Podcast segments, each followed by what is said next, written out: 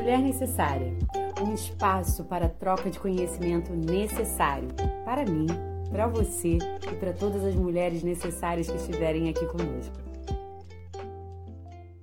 Olá, professora Luciana. Oi. Boa noite. Olá, boa noite. Mulher Necessária. Obrigada então, pelo convite. Vocês estão conseguindo me ouvir bem? Sim, sim, estou te ouvindo bem. Então, antes de começar, eu tenho umas palavrinhas para estar tá passando para o público, né? Pessoal que está chegando, ou quem, enfim, está chegando Mulher Necessária pela primeira vez. O Mulher Necessária é uma iniciativa da escola ANANC de promover o conhecimento necessário. É, agora, a gente, nesse programa, nós estamos com uma novidade, que é uma parceria com a Amazon. Então, é, todos os livros que os nossos convidados nos indicam, né? A gente está colocando no nosso blog. Quem quiser pode acessar esse endereço na nossa bio, né? Já está lá, já vai entrar direto no blog. Tá muito bonito, não é porque é da escola, não, mas eu estou apaixonada pelo blog. Legal.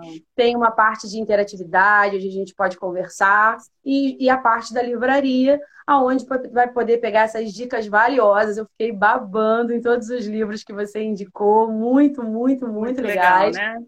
E para que a gente possa levar essa iniciativa adiante, né, da escola, é, continuar no ar, continuar fazendo esse trabalho, é muito importante que, se você quiser comprar um livro, que seja pela uh, o site da ANANC, porque isso gera para a gente né, condições de continuar mantendo esse trabalho e trazendo aí conhecimento necessário. Então, o nosso bate-papo de hoje, no Mulher Necessária, vai ser sobre mulheres negras como sujeitas na produção intelectual, inviabilizando trajetórias.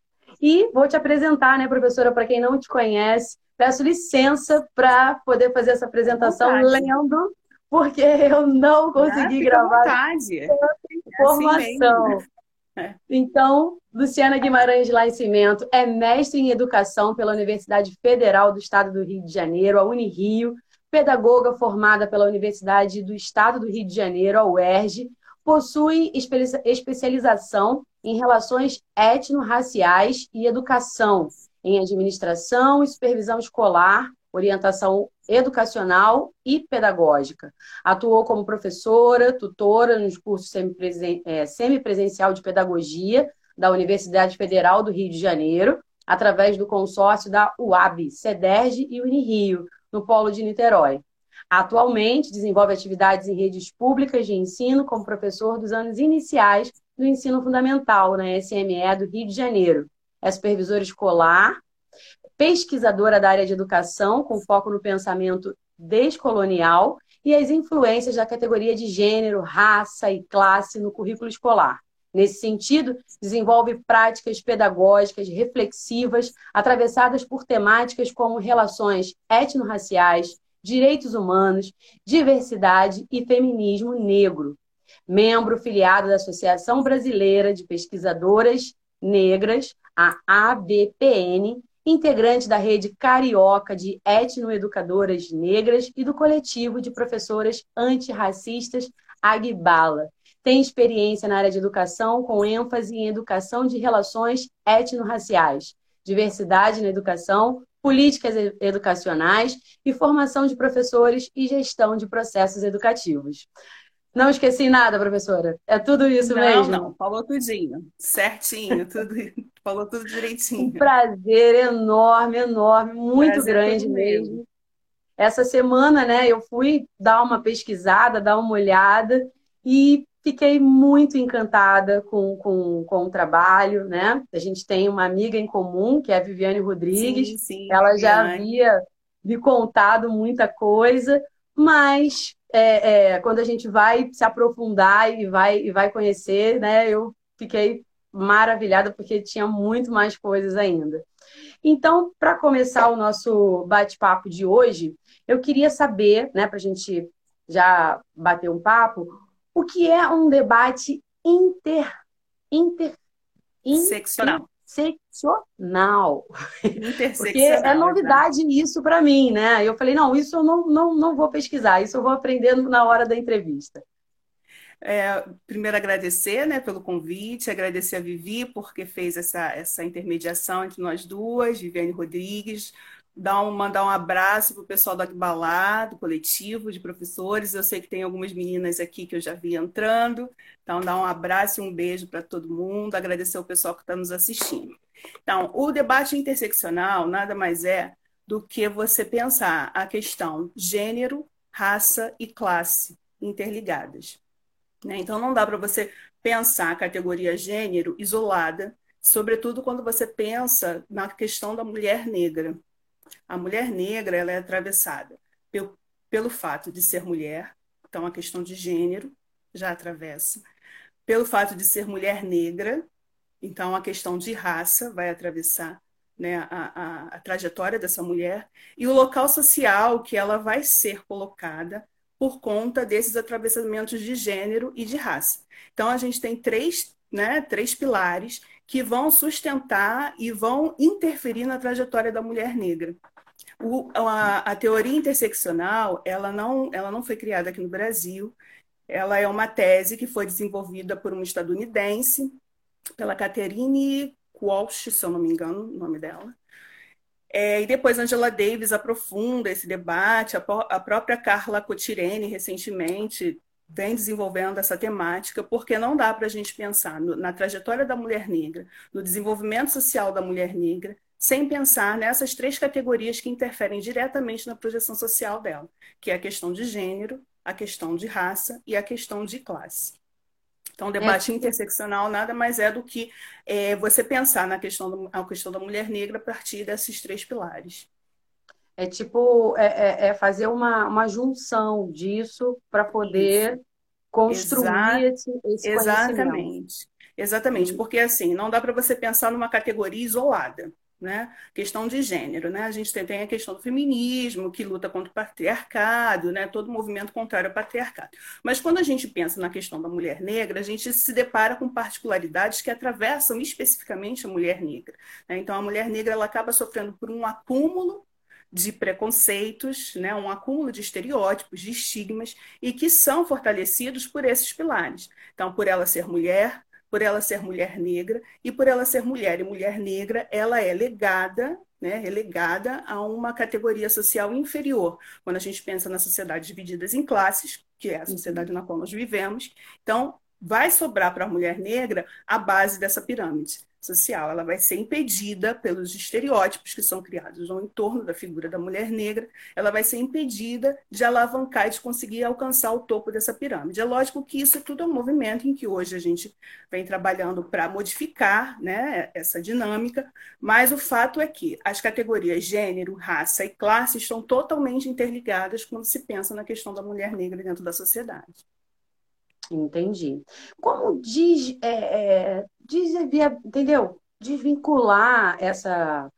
A palavra é, é desin. É porque é, é nova para mim, né? Desvibilizar mulheres negras. É. Desinvibilizar mulheres Desinvibilizar. O que, que, que, que, que, é, que, que significa isso? Isso, para mim, é uma novidade.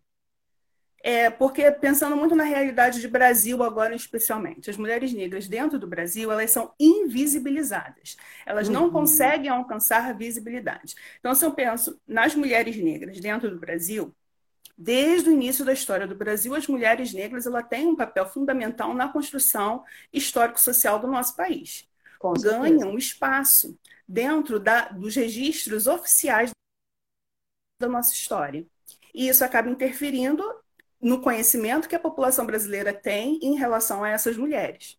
Então, se eu penso desde lá da, da, família real portuguesa chegando ao Brasil, encontrando a população indígena aqui, e logo mais à frente trazendo para aqui para o Brasil a força, né, fazendo o sequestro da população africana, do continente africano, uhum. e trazendo para cá, a importância dessas mulheres negras dentro dessa trajetória de construção político-histórica do Brasil, ela foi fundamental. No entanto, quando a gente se depara com os registros dos vultos históricos, a gente não encontra essas mulheres, a gente não encontra, encontra passagens que falem sobre essas mulheres, que, que falem sobre é, a importância dessas mulheres para a construção histórica do Brasil. A gente não encontra. A gente tende a encontrar mais a representação da mulher negra como a, somente na, através da figura da escravizada. A mulher escravizada ela acaba ganhando um pouco de espaço dentro do, do, dos registros oficiais. E isso acaba influenciando na visão que a sociedade cria dessa mulher. Né? Porque se é apresentada apenas um modelo de mulher, aquela mulher escravizada, né? com, com as correntes, aquela mulher que era ama de leite, se só essa imagem ela é, ela é passada para a sociedade, a sociedade tende a pensar que a participação social da mulher foi só essa. Quando não, a gente avalia os lutos históricos, as passagens históricas, as datas importantes, e a gente vê que em praticamente todas elas houve a participação da mulher negra. E até se a gente pensa nessa construção social histórica do Brasil mesmo, né? até nós estarmos aqui hoje, a mulher negra foi fundamental nesse processo, porque sem as mulheres negras provavelmente nós não, não, conseguiríamos chegar até aqui. Então, toda não. vez que a gente fala em, desinvisibilização da mulher negra, nada, nada mais é do que dar visibilidade, promover essa visibilidade que ao longo dos séculos vem sendo negada. E agora a gente já tem um movimento de recuperar essa trajetória. Né? Uhum. E mostrar para a sociedade, sobretudo através da educação, as mulheres negras que tiveram fundamental importância na construção política histórica do Brasil. É, eu, eu, enquanto professora de história, né, eu é, é, costumo trabalhar bastante isso na, na, na sala de aula, é, abrir essa, esse olhar, né? Que Muito infelizmente importante. ainda os livros não, não colocam para gente, coloca. né? A história a da África encontra. contada pelos africanos, ela é recente, né? Então, Exatamente. assim, eu, e eu penso que eu estou reaprendendo, e, e muita coisa importante, significativa, que passou batido. Né? Exatamente. É, é no, no, no, Nós, professores, Roberta, temos um papel fundamental nessa, nessa desinvibilização da mulher negra, né? Porque a gente acaba tendo que reconstruir a história, recontar essa história, reconstruir esse currículo que é branco, sexista, né? Que tem no padrão europeu o modelo ideal, né? E tem todo o uhum. referencial, é a história contada a partir do, desse padrão europeu e a gente precisa reverter isso. Então nós, enquanto professores, temos que ir lutando contra, remando contra a maré, para poder trazer para os nossos alunos esses personagens que foram apagados da história. Né? E aí a gente começa a falar sobre currículo, né? A gente começa a reconstruir é. esse currículo. E o que, que a gente tem de respaldo para essa reconstrução? A própria lei, a LDB, que foi modificada pela Lei foi. 10.639, né? E mais recentemente pela 11.645, que, que é, coloca dentro do currículo né, a, o ensino da história e cultura afro-brasileira e africana. Então, a partir disso, a gente já tem uma abertura para poder fazer esse resgate da construção histórica do país. Né? E fazer esse resgate trazendo esses personagens que ficaram esquecidos. Então, a gente tem como parâmetro, como respaldo, a legalidade, porque a gente trabalha a partir do que as diretrizes curriculares que a partir da 10.639, a gente tem as diretrizes curriculares para a educação das relações étnico-raciais, então a gente passa a ter um respaldo legal para poder remontar, remodelar esse currículo oficial e torná-lo um pouco mais afro-referenciado. Né? Trazendo todos esses personagens negros, tanto homens quanto mulheres, que foram colocados, quando apareciam no currículo ou no livro didático, apareciam de forma marginalizada é, ou de, sem importância. E, na verdade, a gente vem trazer a importância desses personagens para dentro da história do país, sobretudo. É, porque é, é, essa mudança que teve no currículo, né, em, em 2018, especificamente no de história, né, houve toda uma, uma, enfim, ele foi todo modificado, né, e, e a, a, maneira de, de ensinar, na, na, na minha opinião, né, a gente agora deixa de trabalhar com, com os fatos e vai trabalhar com uma linha, né? Uhum. de, de, de, de, conhecimento. Então, é, é, é, cada tema você aborda, na verdade, vários fatos. E aí, a, a, ao mesmo tempo que, que a gente tem essa conquista, aí diminui a carga horária da, da, da disciplina de história. Da disciplina de história, né? é uma luta. Torna o ensino da história muito mais complexo, porque antes Exato. a gente né, ia lá pela, pela, pelas datas, enfim, pelos temas e, e, e tudo mais. Agora a gente tem essa linha em que a gente vai trabalhar esses temas, e dentro desses temas a gente vai trazer vários fatos históricos para construir esse conhecimento, e o que torna, eu, eu na minha opinião, que torna o, o, ensino da história um pouco mais cansativo, né? Porque sim, você tem que, dentro de, por exemplo, dentro de feudalismo, você traz é, é, é, é toda uma, uma discussão que está acontecendo no Brasil, que está acontecendo na Europa, e junta tudo, o, os livros estão vindo nesse, nesse formato, e aí baixa o nosso, nosso tempo em sala de aula. De aula. É, é, assim, existem vários professores que estão né, assistindo e tudo mais, e como que você acha que a gente pode estar tá driblando aí essas, essas dificuldades para estar tá fortalecendo o papel da escola nessa visibilidade? É, o papel da escola é fundamental. É, essa questão da, da quantidade de tempos de aula do ensino de história realmente é uma briga grande. E a gente tenta, dentro da própria escola, ir contornando, porque a gente, enquanto professor, a gente sempre está querendo né, dar uma arrumada na casa para poder fazer o que, o que importa e o que interessa. Então, assim, a própria proposta pedagógica, a própria proposta de trabalho, ela tem que ser pensada a partir de um outro prisma. Né? A gente pensar num, num, num, prisma mais interdisciplinar, porque a disciplina sozinha, ela não vai conseguir dar conta de todo o arcabouço teórico que envolve essas questões. Então, você começar a dialogar com outras disciplinas, não trabalhar só com a história, você pedir ajuda aos parceiros, ao colega de língua portuguesa, ao colega da geografia, ao colega da artes, porque ali você consegue fazer um, um projeto de trabalho interdisciplinar e facilita o seu trabalho, uma vez que você passa a ter menos tempo de aula com, com essas turmas, por conta da redução da carga horária da disciplina entendeu? Então, sozinho, realmente, você não vai conseguir. Então, é, é, é uma mudança, inclusive, de visão de currículo, né? É. Modelo de currículo, uma, uma, mudança de modelo curricular. Esse currículo ele precisa dialogar, ele não pode ficar isolado. Ele tem que é. dialogar com as outras áreas do conhecimento, porque aí você vai enriquecendo a temática, você vai enriquecendo até mesmo o próprio trabalho, né? Porque você passa a dialogar com a visão de outras áreas, você passa uhum. a enxergar um tema a partir de vários pontos de vista, porque aí é a partir de, de cada área do conhecimento, que cada área do conhecimento tem que oferecer e fortalecer aquela temática. Né? Então, Porque... a própria legislação, a própria LDB, ela já, ela já impulsiona esse trabalho. Hoje, com a Base Nacional Curricular que a gente tem aprovada, ela também ela já caminha para esse lado, para esse, é, esse campo né, da interdisciplinaridade, e é assim que a gente vai tentando fazer acontecer, porque se não for dentro da escola, dificilmente vai ser em outro lugar. Então, é, é, o trabalho que a gente tem é de remodulação realmente desse currículo, desse currículo mais tradicional, né? aproveitando toda a legalidade que a gente tem como respaldo, para poder remodelar e conseguir trabalhar a temática de uma forma rica e de uma forma que chame a atenção dos alunos para a importância que, que a temática tem.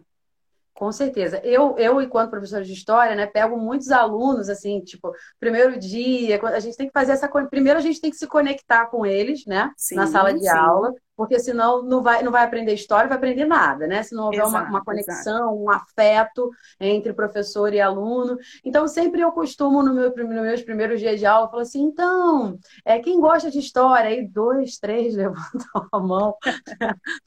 Geralmente porque vem de uma história, de um ensino de história muito tradicional como você é... falou, né? muito pautado em data comemorativa. Em e aí, com, aquele, com, aquele, com aquela crença de que eu decorei isso aqui e é o que eu preciso, né? Que é Exato. o que vai cair no Enem, então Exato. eu vou decorar. E tem uma outra questão também, Roberta. Muitas vezes esses alunos eles não se veem nesse currículo. Né? É, é uma história que é contada para eles, mas que parece muito distante né? Que não tem, eles não conseguem desenvolver familiaridade Exatamente. com essas temáticas. Então, quando você muda esse prisma, você acaba aproximando esse aluno dessa história. Você percebe, né? E aí a gente está trabalhando a questão da própria ancestralidade. Eles passam a perceber que eles também têm relação com essa história que nos é contada, com a formação da história do Brasil. Eles passam a perceber que tem envolvimento deles, da família deles, também nessa história. Então eles Exatamente. passam a se enxergar. Muitas das vezes eles trazem assim, para que, que eu vou aprender isso? Já passou há tanto tempo, né? E, e, e tudo mais, e, e, aí é necessário fazer essa, essa conexão, esse link para poder trazer e, e, e, mostrar, olha por que, que, é importante. Se a gente tivesse pensado, né? Eu cito aí um, um, um, um abro um parênteses para falar da proclamação da República, né? O José Murilo de Carvalho já escrevia que o povo assistiu bestializado, né? Sim, Sou suspeita para falar em relação às últimas eleições, que eu também fico nessa crítica. Será que a gente ainda está nesse, nesse processo? Nesse e eu costumo levar muito essa discussão para a sala de aula. Será que se a gente não tivesse parado e, e, e, pensado e analisado e mudado esse pensamento, né? Talvez as coisas não estariam melhores hoje, porque é, é olhando para o seu passado que você conserta o Sim. presente, que você pode melhorar. E como que você é, é, vê essa didática na, nessa, nessa, não digo reconstrução, mas nessa, nessa valorização da, da, da história da mulher negra, né? Qual, qual é, como trabalhar essa importância da história da mulher negra nesse, nesse ponto de vista de que o aluno não, não, não vê a história como importante, acha que o passado tem que ficar lá atrás, e aí é, é, é tem essa história tão importante que você né, no início estava falando. Sem a mulher negra, a gente não teria muita coisa acontecendo. Eram elas que cuidavam da, da, das crianças, né? eram elas que educavam, eram elas que davam afeto. Então, se todo mundo cresceu, se desenvolveu forte e pôde fazer com que esse país fosse para frente, é graças a elas, né? como que a gente consegue colocar isso é, é, dentro da sua experiência? Como que você coloca isso, né? Trabalha isso na sala de aula? É, a, a gente tem que repensar uma didática que dialogue passado e presente. A gente não pode ficar só no passado, né? E também não, a gente não pode esquecer que esse passado existiu. Então a gente tem que buscar essa aproximação de passado e presente o tempo todo. E buscar o aluno quando a gente fala na identificação do aluno com esse currículo, com esse conteúdo, é trazer para esse aluno uma representação positiva. Porque muitas vezes o que foi passado por esse aluno era uma representação negativa. E ninguém quer se aproximar daquilo que é ruim, né? Daquilo que é negativo, eu quero distância. É então você, você inverte a sua lógica, você passa a trazer representações positivas, você passa a dialogar quando a gente, quando a gente fala muito né, dessa questão da realidade do aluno, você trazer a realidade do aluno para dentro do seu do currículo, nada mais é do que você trazer é, a, as representações que para ele são significativas. Você traz as representações e começa a dialogar esse passado e presente. Você mostrar, re, recontando a história, você, você conta a história mostrando que dentro daquelas, daquelas passagens houve participação de diferentes tipos de pessoas, inclusive pessoas negras, inclusive mulheres negras e aproximar com a realidade que a gente tem hoje, aproximar mostrando as mulheres negras que hoje conseguem se destacar, que conseguiram é, sair né, dessa, dessa prisão, que é o, o modelo patriarcal pensado patriarcal, sexista e racista pensado uhum. para se colocar a mulher negra e mostrar que existem mulheres que conseguem sair dessa, dessa, dessas, dessas, dessas, dessas algemas e, e mostrando para eles a positividade desse movimento. Você fazer relação com mulheres que lutaram lá atrás para que hoje as, as mulheres negras de hoje consigam se desenvolver, consigam buscar um local social mais adequado né? Não então, só ficar na base da pirâmide. Então, é então, toda uma é remodulação didática que você precisa fazer. É, você isso eu ia repensar a forma como você vai agora, abordar porque é uma desconstrução, né? Exato, porque quando exato. a gente começa a ter essa visibilidade da mulher negra na história, né, é, é, é muito mais voltada para essa parte sexista, né? Na, na, na, literatura, no, no, no, nos livros. Isso mexe muito. Que, que, Isso. que né, tem mais acesso à população. Exato, então, primeiro a gente precisa desconstruir isso, professora, e depois ir construindo para que, que seja uma coisa positiva e para que ele possa se, se, se apegar a isso, né? trazer isso para para a vida dele e se, e se Sem. Dúvida. Isso implica, Roberta, numa modificação até cultural, né? numa mudança de visão cultural. Tanto quanto as práticas pedagógicas, você, a mudança de cultura em relação às práticas pedagógicas, e a, o peso que você passa a dar para a cultura dentro desse movimento. Então, você se aproxima um pouco mais das culturas que de uma forma geral, são marginalizadas porque essas culturas acabam facilitando o processo ensino-aprendizagem quando você traz essas, essas culturas para dentro da sala de aula. Então, aí a gente tem uma infinidade de, de, de manifestações culturais que, que são né, é, do mundo negro, que são relacionadas à negritude, que, que podem favorecer a, o seu desenvolvimento de, das suas práticas pedagógicas dentro de sala de aula. Você traz o rap, você traz o funk, você traz o samba, você traz as manifestações folclóricas é, de dança, né? E você acaba trazendo esses ícones que se, acabam se manifestando nessas áreas e que isso acaba gerando mais proximidade com o seu aluno. É, é e, e, até mesmo essa, essa, essa coisa do, do, do mundo negro, né? que você está colocando, de repente, do rap, do samba. É, ainda hoje, né, por exemplo, o samba é, é, é, é um patrimônio né? Da, da, do Brasil. E o quanto, quanto de história tem aí, o quanto de educação tem aí, né? Cada samba enredo que a gente, né, que vem trazendo, esse da Marielle foi excelente, excelente uma, é. aula de, de, de, história e tudo mais, mas que a gente ainda encontra é, é, esse olhar de marginalização, né? Não, não, Exato. Não é, ah, é, porque... é, samba, é samba, tipo, como Isso. cultura popular. É menor, ah, né? Não é uma coisa assim tão acadêmica, né? E, e aí a gente também a desconstrução da, da, da mulher negra para construir, a desconstrução da cultura para construir. Então, é esse trabalho de estar tá desconstruindo e construindo o tempo todo, né? Exato. A própria escola ela tem que se repensar, né? É, o professor tem que se repensar, a equipe pedagógica tem que se repensar, porque o paradigma tem que ser outro. Não adianta você querer ser antirracista, mas ainda apegado a, a parâmetros eurocêntricos. Né? Porque aí você não vai conseguir. Você tem que se desconstruir. É, é, nesse sentido a sua desconstrução, é a mudança de paradigma. Então, aí, quando a gente pensa nas manifestações culturais que fazem parte especificamente da cultura negra e que são marginalizadas, você tem que mudar o olhar em relação a elas. Você tem que valorizar, por exemplo, o próprio samba, né? que mesmo sendo patrimônio cultural né, do Brasil, ainda é visto por muitos como uma cultura menor, você tem, que, você tem que tentar mudar esse paradigma, você tem que mudar, você tem que mostrar que dentro da, da própria história do samba, e aí a gente tem vários tipos né, de samba, mas a, o, o samba que ajuda muito a gente a trabalhar, principalmente história, na sala de aula são os sambas enredos, né? são os sambas feitos pelas escolas de samba. Então, você mostrar a realidade desse mundo para eles, mostrar que aquilo ali é uma construção epistemológica, que você consegue fazer produzir teoria, mas para isso o professor ele tem que ele tem que aceitar, né? Ele tem que aceitar essa visão. Então, o próprio professor ele tem que mudar o paradigma dele para que ele possa desenvolver aulas que abracem essas culturas e que promovam, através dessas culturas, uma facilitação do processo de ensino-aprendizagem do aluno.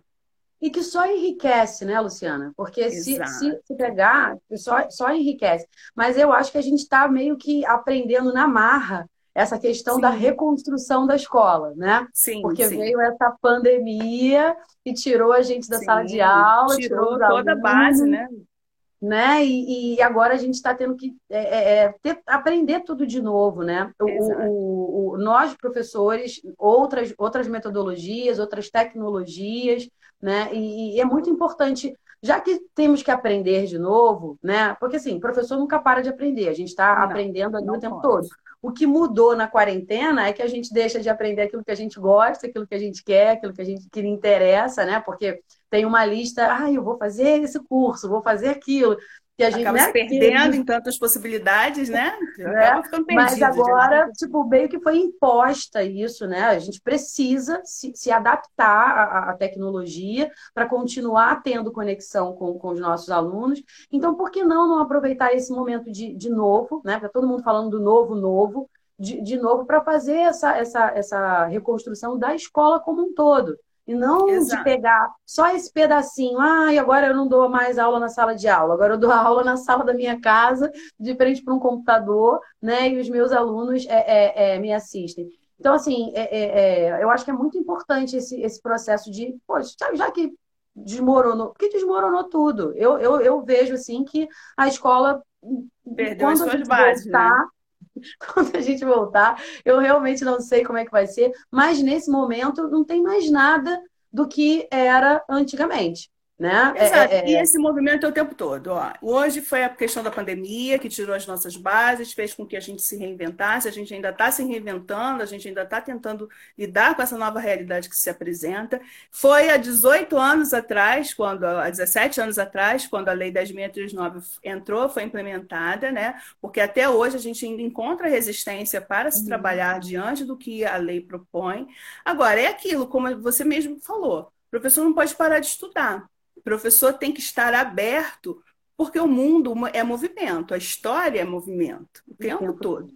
Então, as minhas bases de hoje podem não me sustentar amanhã. E eu tenho que estar aberta para poder adquirir novos aprendizados, para ir em busca de novos aprendizados. É claro que a gente sabe que tem toda uma questão que envolve o mundo da escola, o mundo do professor, que muitas vezes acaba dificultando mas é aquilo, a gente tem que ir na resistência, na garra. A gente não pode ficar dependendo de um sistema oferecer algum tipo de formação, a gente tem que correr atrás. Porque é, sem a formação adequada para abordar essas temáticas, para você mudar a sua didática, para você mudar os seus paradigmas, para você mudar as suas, as suas práticas pedagógicas, para você repensar o currículo, tudo isso exige estudo. Você tem que mergulhar num estudo aprofundado, não pode ser só pelo empirismo. O empirismo ele tem um limite. Né? É Você tem que ir correr atrás disso, porque muitas vezes, na tentativa de acertar, sem um, uma base teórica sólida, você acaba errando e às vezes até piorando a situação. Então, por conta disso, a gente precisa o tempo todo estar envolvido com os movimentos, com os debates que estão ocorrendo na academia, estar muito antenado nesse debate, fazendo essa ligação entre o debate que está na academia e a nossa realidade na sala de aula. Né? É, é assim em relação às novas ponte. tecnologias, é assim em relação às novas temáticas que se apresentam para a gente debater no nosso dia a dia, no nosso cotidiano. A gente não pode ficar isolado. Né?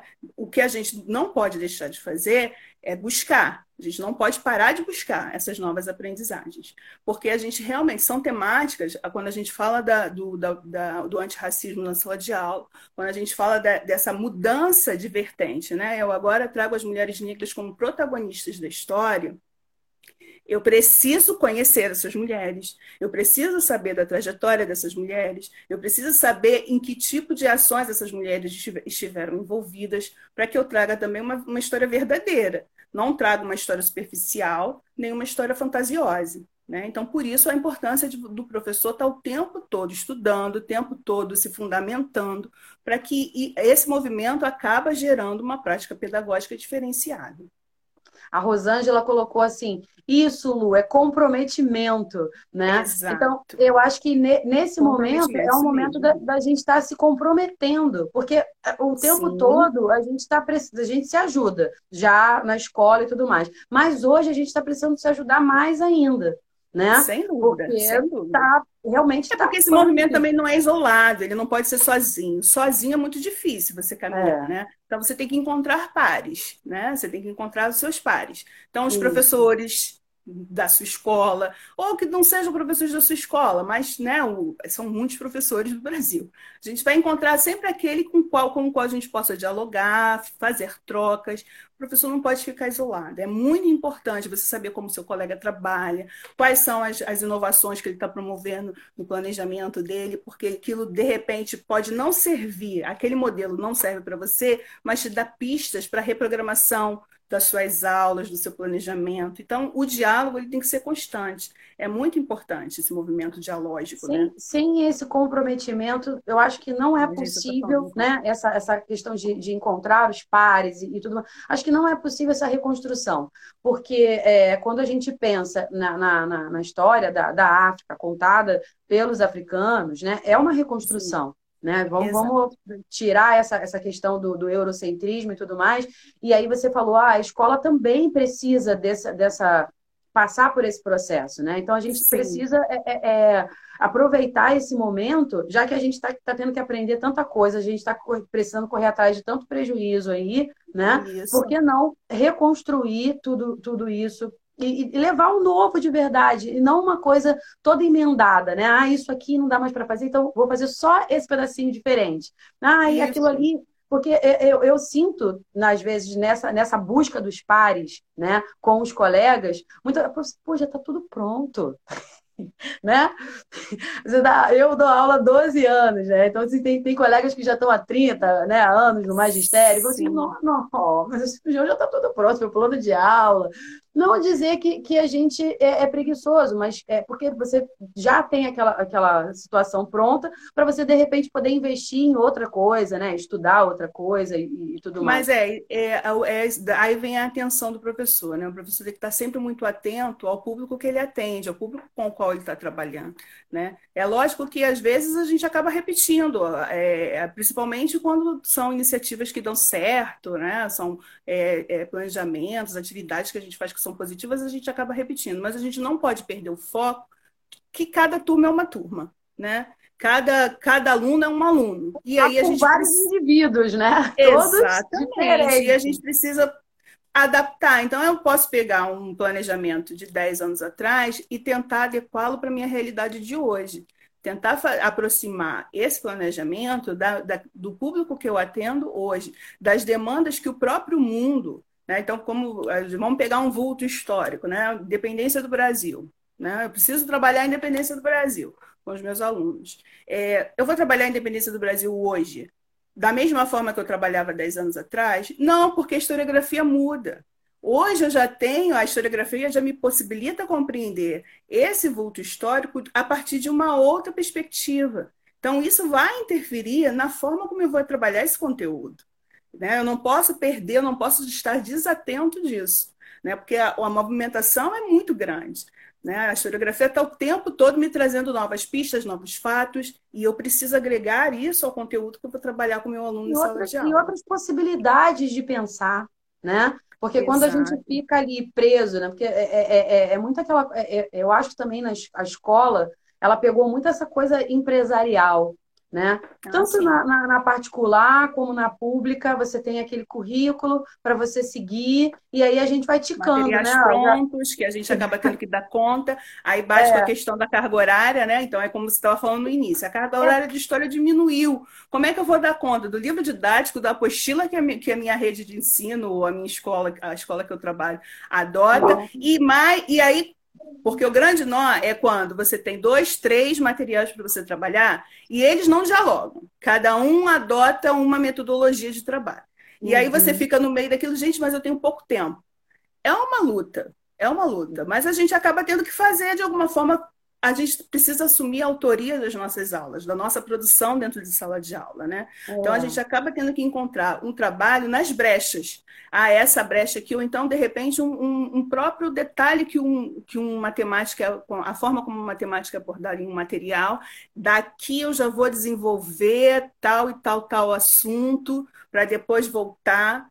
O tempo todo a gente tem que ser malabarista, né? É.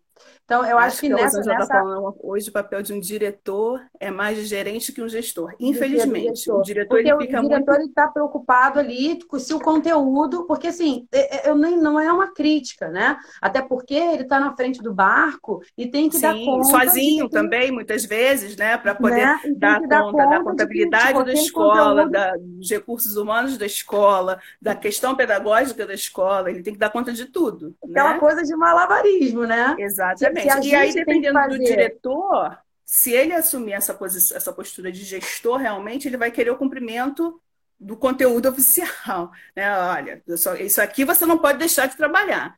E aí a gente acaba tendo que realmente ser malabarista e dar conta desse oficial e daquele, daquele oficioso, mas que a gente sabe que é o que vai fazer a diferença, né? O que muitas vezes é isso. Ou então, quando eu falei da questão do trabalho interdisciplinar, né, que você vai buscando nas outras áreas do conhecimento suporte para você poder desenvolver o tema que você considera importante trabalhar, você o tempo todo dialogando com esse, com esse currículo oficial, trazendo essa temática que é supostamente oficiosa, embora a temática das relações é, étnico-raciais não seja oficiosa, porque é, legalmente está dentro da LDB, uhum. a uhum. própria questão da abordagem da mulher né, no currículo Existem redes, existem municípios que têm legislações específicas para que você trabalhe a questão da mulher, e aí você acaba tendo que fazer o recorte. Tá, eu tenho que trabalhar a questão da mulher, mas eu não posso deixar de trabalhar a questão da mulher negra, porque a questão da mulher negra tem especificidades.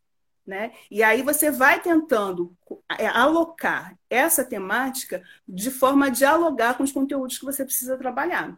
Esse é o malabarismo que o professor tem que fazer. Então, eu vou lá trabalhar um texto de língua portuguesa, né, para trabalhar é, os conteúdos de língua portuguesa, eu trago um texto que fale sobre. Eu trago uma biografia de uma mulher negra, por exemplo. Né? É, e ali eu já dou um toque para o professor de história, para ele poder aprofundar a, a, importância daquela mulher num determinado vulto histórico. E entrou uma pergunta aqui muito significativa do professor Roger, ele está colocando aqui, para além do ensino né, desse conteúdo, onde fica a mulher negra na produção de conteúdo a ser ministrado nas escolas? Como ocupar a academia? Né? É, ela tem essa, essa pergunta dele veio até de encontro com a próxima pergunta que eu ia te fazer. Mas eu achei que tem várias coisas para a gente destrinchar aí, né? Porque realmente é uma briga, né? Ah, é uma briga de foice. A inserção da mulher negra dentro da academia, ela ainda é cercada por tabus, né? Mas está, está havendo uma modificação. A gente tem cada vez mais mulheres negras dentro da academia, cada vez mais mulheres negras ocupando essa, esse espaço de intelectual, né? Da intelectualidade, porque o campo do saber é um campo do poder, né? E até você conseguir chegar lá você acaba enfrentando por ser mulher, por ser mulher, por ser mulher negra, acaba enfrentando mais dificuldades, porque a gente sabe que a academia é embranquecida, a academia tem essa questão do sexismo também, mas uhum. a gente vê uhum. que isso está mudando. É nesse movimento das mulheres, que é o próprio movimento de mulheres negras, ele acaba impulsionando essas mudanças, ele acaba fortalecendo outras mulheres para, né? Porque tudo é uma rede de apoio. Sozinha é uhum. é muito complicado.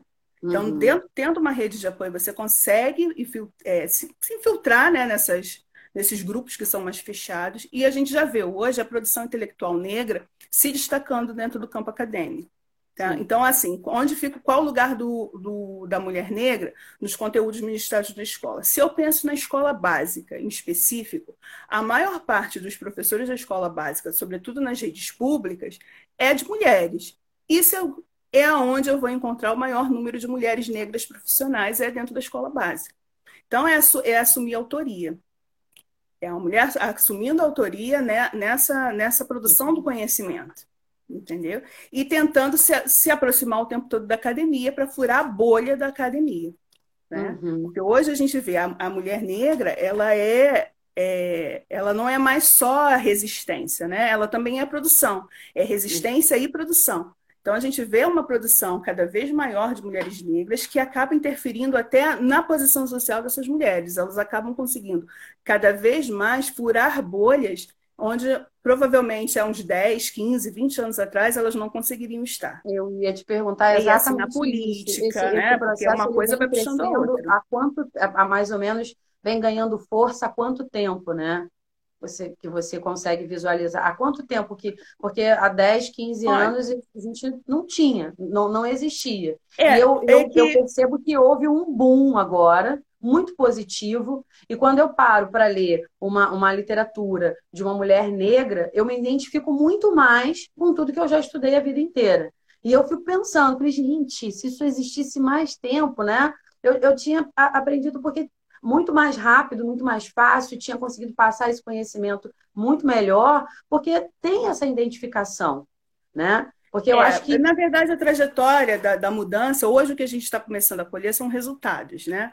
Então, a gente tem lá na década de 70, né, década de 80, sobretudo, o movimento negro impulsionando mudanças e a produção dessas mulheres acontecendo dentro desses movimentos. Dentro do próprio movimento negro mesmo, a, a, a luta pela, pela construção de um movimento de mulheres negras, porque o movimento negro também acaba sendo muito sexista, acaba sendo, é, infelizmente, acaba reproduzindo patriarcado. E aí, dentro desse próprio movimento, as mulheres negras se juntam e, e, e para construir um movimento feminista negro. E aí vem essa trajetória dessas mulheres que né, nós estamos nas nossas pioneiras, Lélia Gonzalez, Beatriz Nascimento, Sueli Carneiro, né, que são as mulheres que foram as pioneiras nessa quebra de paradigma.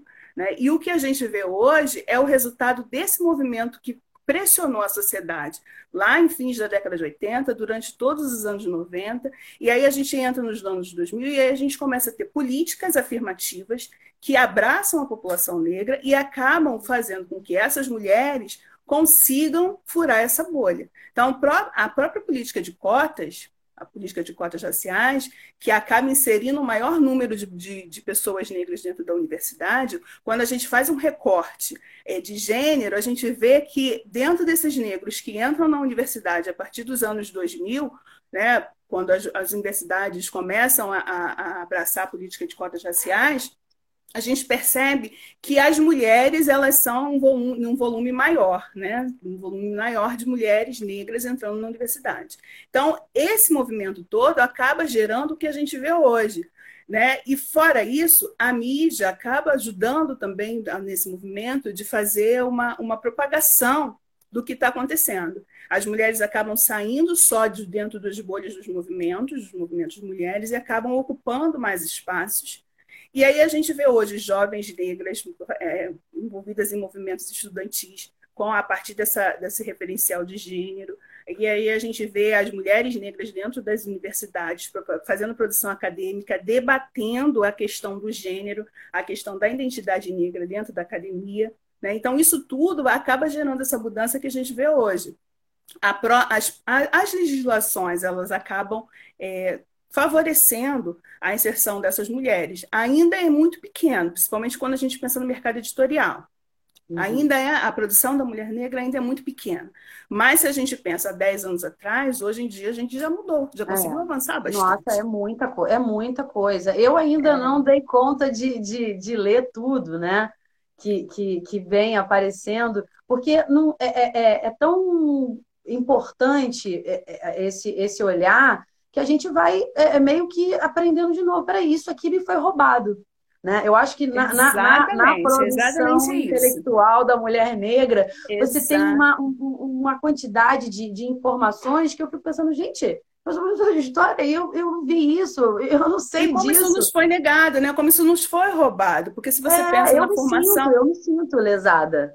Isso, se você pensa na Constituição da sociedade brasileira, somos 56% da sociedade brasileira somos negros, né? E aí dentro da categoria negro tem pretos e pardos lá, como o IBGE organiza. Uhum. Como é que você não vai ter uma produção, uma quantidade de produção intelectual que se compare, né, que seja proporcional à, à, à população que você tem? É porque realmente alguém está roubando alguma coisa, né? Está ah. roubando esse espaço, está roubando esse lugar. E o movimento agora é de recuperação, por isso a desivilização, né? Você é. tornar visível quem esteve o tempo todo invisibilizado pela história, pelas políticas, até pelas Uma coisa vai, vai, vai puxando a vai outra, puxando né? A Uma outra. coisa vai sustentando a outra, fazendo mais forte para que a construção vai ficando com a base mais sólida. Exatamente. Né? E, a gente, exatamente. e eu acho que vai além disso, né? Vai, vai de um resgate de, de identidade. Sim, Porque a gente está falando aqui da, da, da, de que a escola precisa se atualizar, né? que a gente precisa desconstruir o, determinados pensamentos e construir outros. Então, eu acho que, é, é pensando em tudo isso né, que, que a gente está conversando, gente, é, é, é, se ver de novo, né? Porque talvez a gente ainda esteja. por mais que tenha passado toda essa história, que tenha acontecido toda essa construção, quanto a gente ainda está naquele modelo eurocêntrico, né? Exato. A gente precisa e... é o que a gente chama de descolonização do conhecimento, né? É você mudar a perspectiva da história, é você passar a, a, a, olhar, a interpretar a sua história a partir desse olhar local, não aquele, loca, aquele olhar que vem de cima para baixo. É você olhar ali na linearidade, né? Você perceber a, a, a sua história a partir do seu local, não a partir do, do que o outro te, te, te impõe, né? Então é. é uma, é, tudo é uma mudança de perspectiva. Você vai, vai passando o tempo e você vai percebendo que cada vez mais as perspectivas vão mudando e você vai se aproximando cada vez mais à realidade na qual você está inserido. É verdade. E a produção das mulheres vem nisso. A gente está com 10 minutos, né? E, e... passa rápido. É, e eu acho que tomara que dê tempo da gente falar sobre quais as mulheres negras que são referência nesse processo que a gente está debatendo. É, eu acho que a questão da referência é muito individual, né? Assim, no meu caso especificamente, as mulheres negras que, que me inspiram para início de conversa, são as mulheres da minha família, né? Minha mãe, minha avó, minha madrinha, minha irmã, minhas primas.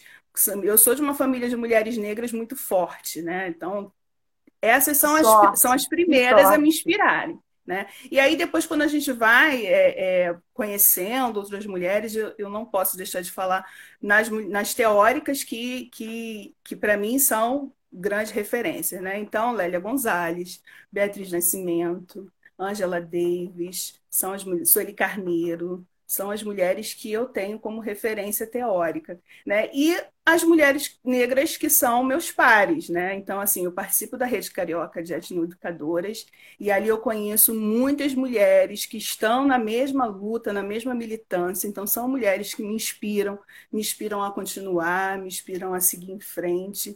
São mulheres com as quais eu aprendo bastante. Então, as mulheres do, da Rede Carioca de Etnoeducadoras são mulheres que me inspiram. As mulheres do meu coletivo, do coletivo Agbalá, né, que são professoras negras que estão na militância, que estão na luta, Nossa, buscando por reconstruir. Né? Eu estou apaixonada durante toda a, a, a divulgação né, da, do, do Mulher Necessária de hoje. Elas estavam lá presente, presente. Presentes, elas são incríveis. Nossa, são mulheres assim, guerreiras, sábias, são intelectuais. mesmo na rede, eu assim, fala que acolhimento, que, né? É, é, é uma é, é uma e assim, coisa... assim, o diferencial de você estar tá em rede, de você estar tá com pares, é isso, é o acolhimento. O acolhimento ele te fortalece muito, né? Então, são, é, essas mulheres são, sem dúvida nenhuma, minha inspiração.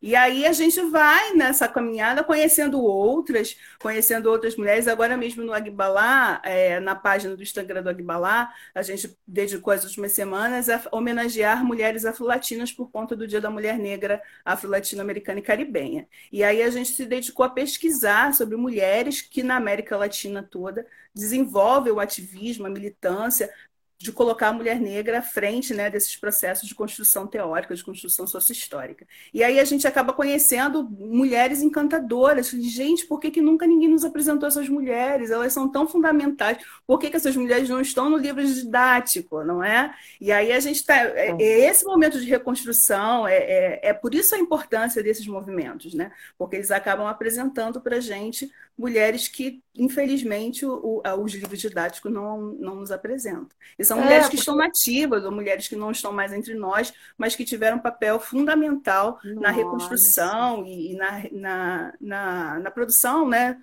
teórica, epistemológica do Brasil e do mundo. Porque às vezes também tem esse olhar, né? É, é, acontece muito assim, a militância. Ah, é militância, então é aquela coisa bem, né? É, é Ainda se tem uma visão muito negativa, que é, é proposital. A gente sabe que essa visão negativa da militância interessa a um grupo específico, né? Aquele que quer a gente bem quietinha, só dizendo amém, né? É lógico que os movimentos sociais têm problemas qualquer movimento que envolve gente, que envolve pessoa, vai ter problema, né? Engana-se quem pensa que um movimento social ele tem um pensamento único. Não, ali você tem pessoas diferentes, né, que estão lutando pela mesma causa, mas que têm visões diferentes também. E, e, e é um movimento de, de, de, de enfrentamento dentro desses movimentos também. E, e, e, isso faz parte. Mas é, é, nessa, é nesse processo que a gente acaba é, crescendo, a gente acaba aprendendo, é, né? É. Porque também outro. se fosse tudo harmonioso, né? Todo mundo, ah, a gente, é esse o Todo objetivo. mundo concordando com Vamos tudo. lá, de, de, mãos dadas e tá tudo bem o tempo todo. É, é uma, fica esquisito, né?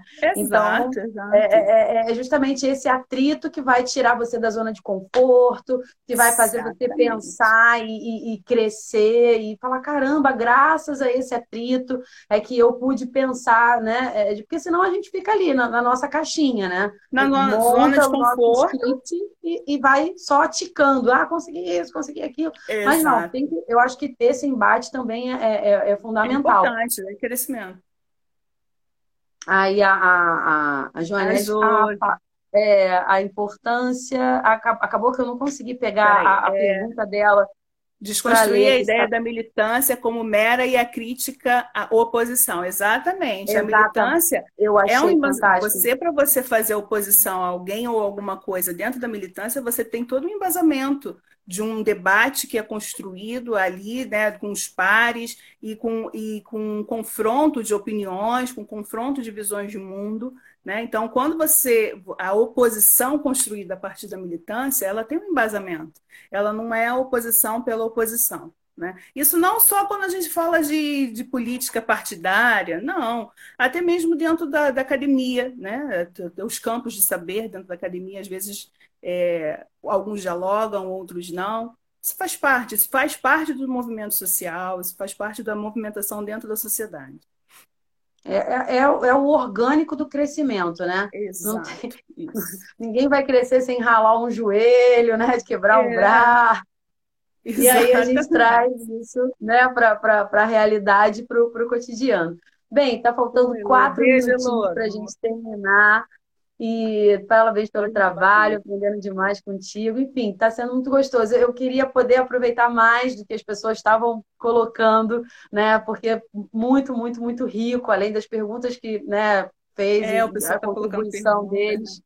Mas, enfim, o tempo fica complicado. É. E aí eu queria deixar esses minutinhos finais para que você pudesse indicar caminhos, né? É, a bibliografia está lá na, na, na, na na livraria. Quem quiser, eu volto a falar, é só clicar né, no, no na, na, bio aí do Instagram, que você já cai direto no site e já pode olhar suas referências bibliográficas.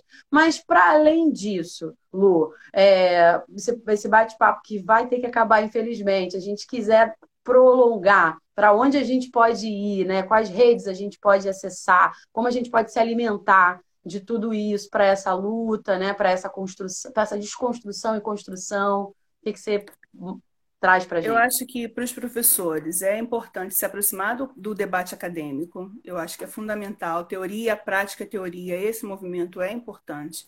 Então, se aproximar do debate que está acontecendo dentro da academia, procurar grupos de pesquisa, grupos de estudos. Ah, eu não posso ir até a universidade, mas em casa, buscar arquivos, é, artigos, né, produção acadêmica que trate dessa questão. É, a gente tem que buscar um referencial teórico né, é, que, que facilite o nosso trabalho. E aí eu queria citar dois livrozinhos. Esse, Heroínas Negras Brasileiras, da Jarid Arraes, que é uma cordelista, porque ele conta a história de mulheres negras através do cordel. Então, onde eu vou encontrar mulheres negras para apresentar para os meus alunos? Aqui já tem 15, tá? E um outro livro interessante é esse aqui, 50 brasileiras incríveis. E aqui, nesse livro, eu tenho umas 10 mulheres negras que aparecem entre as mulheres brasileiras citadas. A partir daqui você já, já é um bom começo, né? 15 em um, 10 no outro, já é. Exatamente. Você a partir daqui você já consegue montar vários planos de aula que atravessa várias áreas do conhecimento, não só a história, Outras áreas de conhecimento também podem ser né? trabalhadas. Né? Você pensar na interdisciplinaridade, né? E a partir daqui você já tem, já abre um leque de possibilidades para você ir, ir recontando essa história a partir da perspectiva das mulheres negras.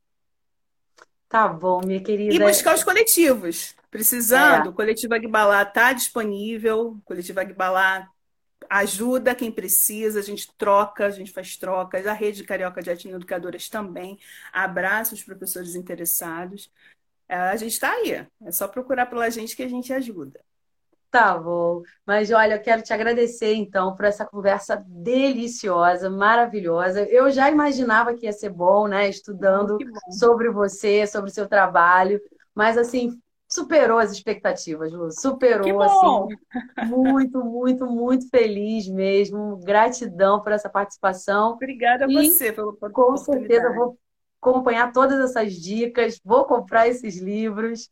Ah, e isso mesmo. espero que possa ter uma, uma próxima vez, né? Um, um tempinho ah, aí na agenda para você voltar. Lá no referencial tem livros infantis também, que podem ser usados com as crianças pequenas, com as crianças menores, livros teóricos uhum. para o professor, ou para quem não é professor também, mas que tem interesse nessa temática, para poder se aprofundar. Tá lá na, na, na Amazon, né? Onde está o referencial. É, vai cair, vai cair